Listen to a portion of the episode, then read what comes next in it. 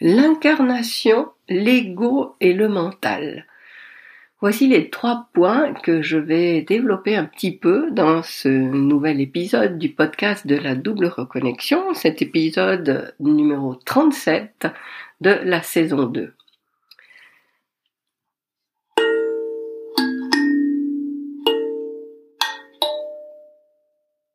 Alors, l'incarnation, l'ego et le mental.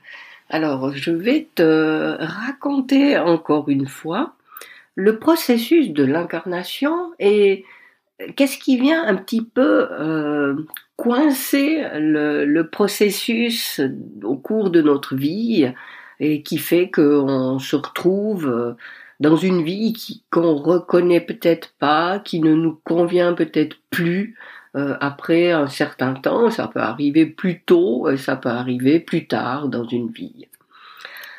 Alors, dans un premier temps, nous sommes donc des âmes dans cette dimension euh, que j'appelle la source, mais que tu peux appeler comme tu préfères, et toutes, euh, enfin des âmes réunies dans un espace, dans une dimension faite d'unité, d'abondance, euh, rien n'est séparé, tout est là. Euh, on est comme euh, dans une dimension où c'est peut-être pas joli de donner l'image du supermarché, mais on est comme dans un gigantesque supermarché où tout est accessible. Et, et je peux être partout où il y a tout ce que je veux. Rien n'est pas là de ce que je pourrais avoir envie voilà, c'est donc cette dimension de l'unité. Je ne suis séparé de rien dans cette dimension. Et en fait, euh, faisant cette expérience de, euh, de plénitude et, et, de bonheur total, c'est même plus que du bonheur, parce que quand on pense au bonheur, il y a forcément le non-bonheur, et là, euh, euh, il n'y a que du bonheur. Euh, il n'y a même pas l'idée de pouvoir être privé euh, de quoi que ce soit. Alors, euh, en tant qu'âme, je décide de venir m'incarner pour expérimenter une situation de vie. Donc voilà, dans cette dimension, bien sûr, j'ai, je suis une super héroïne euh, tout en, toutes les super-héroïnes en même temps, puisque j'ai toutes les puissances euh, imaginables euh, que je peux actionner, enfin qui sont actionnées en permanence. Et lors de mon processus d'incarnation, dans un premier temps, je mets à profit cette toute puissance de matérialisation pour matérialiser mon corps. Ensuite, je matérialise le, corps dans le processus d'incarnation, jusque-là, ça paraît tout à fait logique. Ensuite, je continue à utiliser ma toute-puissance pour euh, créer, pour manifester ce que j'appelle l'ego. Alors, c'est pas moi qui appelle ça l'ego d'ailleurs, mais enfin, on peut avoir des définitions très différentes de l'ego. L'ego, c'est quoi? C'est ce qui me permet de me comparer, puisque je ne suis plus dans une dimension où, je suis tout, je suis séparé des autres, euh, des choses, des gens. Et ce qui fait que j'ai un besoin en moi d'aller me comparer à ces autres. Et l'ego, c'est ce qui me met sur une échelle de comparaison sur tous les plans de ma vie et, je vais toujours me comparer, me mesurer aux autres. Alors euh, c'est vraiment le rôle de l'ego qui me donne une identité par rapport aux, différents plans qui me constituent et, je, suis pour l'ego toujours plus que cette personne ou moins que cette personne, j'ai plus que ça par rapport à telle personne, j'ai moins que ça par rapport à telle personne, euh, je suis plus capable, je suis moins capable, j'ai plus peur, j'ai moins peur, euh, je suis plus jolie, je suis moins jolie, euh, je suis plus forte, je suis moins forte, je suis plus, plus volontaire, je suis bon. Voilà, enfin je vais, je vais pas faire tous les objectifs possibles, mais par rapport à tout ce qui peut me constituer, je me compare, je m'évalue par rapport aux autres. Ensuite, le processus de, création de moi-même continue et euh, toujours dans ma puissance, je crée euh, le mental. Alors là aussi, par rapport au mental, il y a différentes euh, définitions. Pour moi, le mental, c'est comme une espèce de, de grand disque dur qui va tout répertorier. Chaque expérience que je fais, elle est euh, euh, conservée, euh, comment on dit, archivée dans ce disque dur. Pourquoi? Pour me faciliter la vie.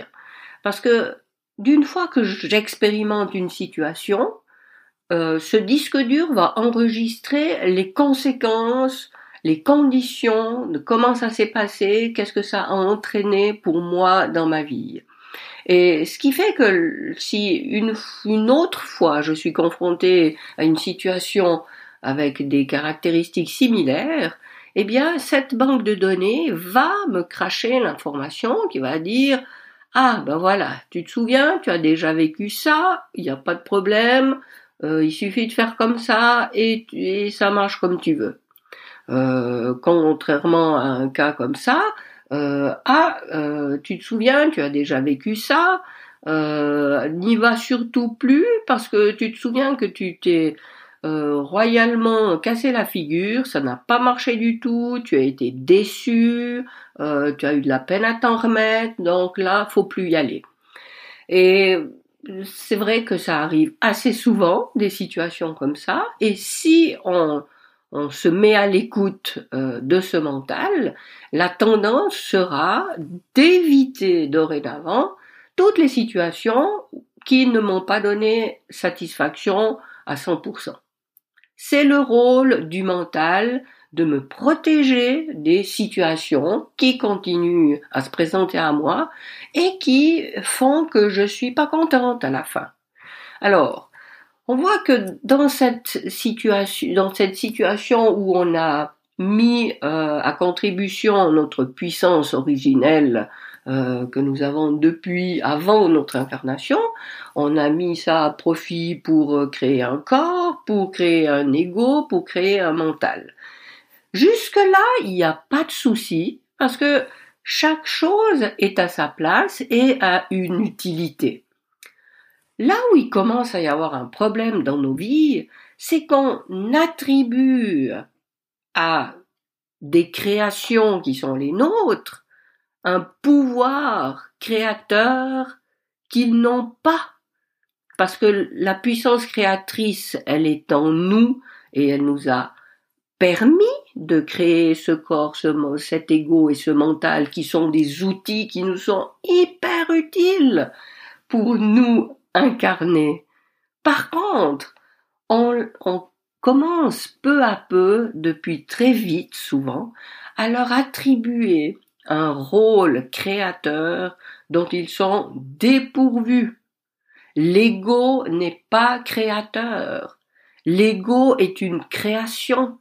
Mais si on lui donne la place d'être créateur, c'est-à-dire de nous donner une direction dans notre vie, eh bien, on va se laisser justement diriger par cet ego qui va nous dire, euh, bah, tu vois, tu es plus que ça, tu es moins que ça, donc euh, il faut que tu te diriges dans cette direction. Alors que l'ego, on devrait euh, être conscient de ça et lui dire ok toi tu, tu, me mesures euh, euh, vis-à-vis de toutes les autres personnes. Tu me dis que je pourrais faire plus de ci ou être moins cela ou que même je devrais. Eh bien non tais-toi ego. Tu, tu tu remplis ton rôle en me disant que je suis comme ça, mais c'est encore moi qui décide. Est-ce que c'est comme ça vraiment que je veux être? Ou bien je veux expérimenter autre chose Donc, l'ego, dès qu'on lui donne trop de place, il va nous diriger dans une direction qui n'est pas forcément la meilleure pour nous. Le mental, c'est pareil. Il est hyper utile, ce mental. Tu te rends compte que on apprend quelque chose, en principe, si ça fonctionne assez bien dans notre tête, eh bien, eh bien voilà, le mental est là, avec des informations qu'il conserve, qu'on peut ressortir comme ça, mon Dieu, mais encore heureux qu'on n'ait pas besoin de tout apprendre depuis, depuis le niveau zéro euh, dans chaque situation qui, qui se présente dans nos vies. Mais là aussi, avec le mental, on lui donne cette, euh, euh, cette propriété qu'il n'a pas de nous créer une vie qui serait adaptée à ce qu'on a envie. Mais pas du tout.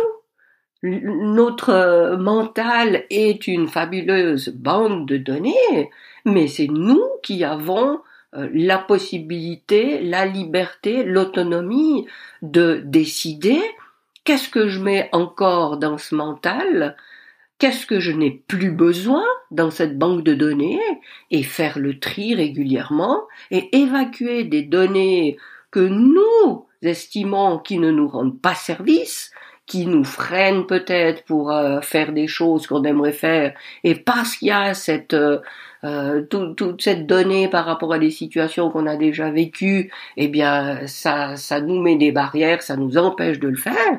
Eh bien nous avons nous la possibilité, la liberté de dire, mais toute cette euh, boîte euh, de données que j'ai enregistrées, oui, parce que j'ai vécu des choses, eh bien, j'ai une puissance créatrice bien supérieure à ça, et je peux dire, je ne veux plus de ces données, ça ne fait plus partie de mes conditionnements, et je décide de créer d'autres conditionnement, ça veut dire d'autres possibilités pour moi.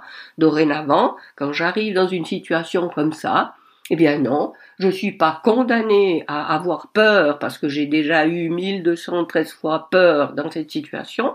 Et je dis non, je vais appréhender cette situation autrement, sans la peur, et je vais m'ouvrir à la possibilité de ne plus avoir peur, dans cette situation.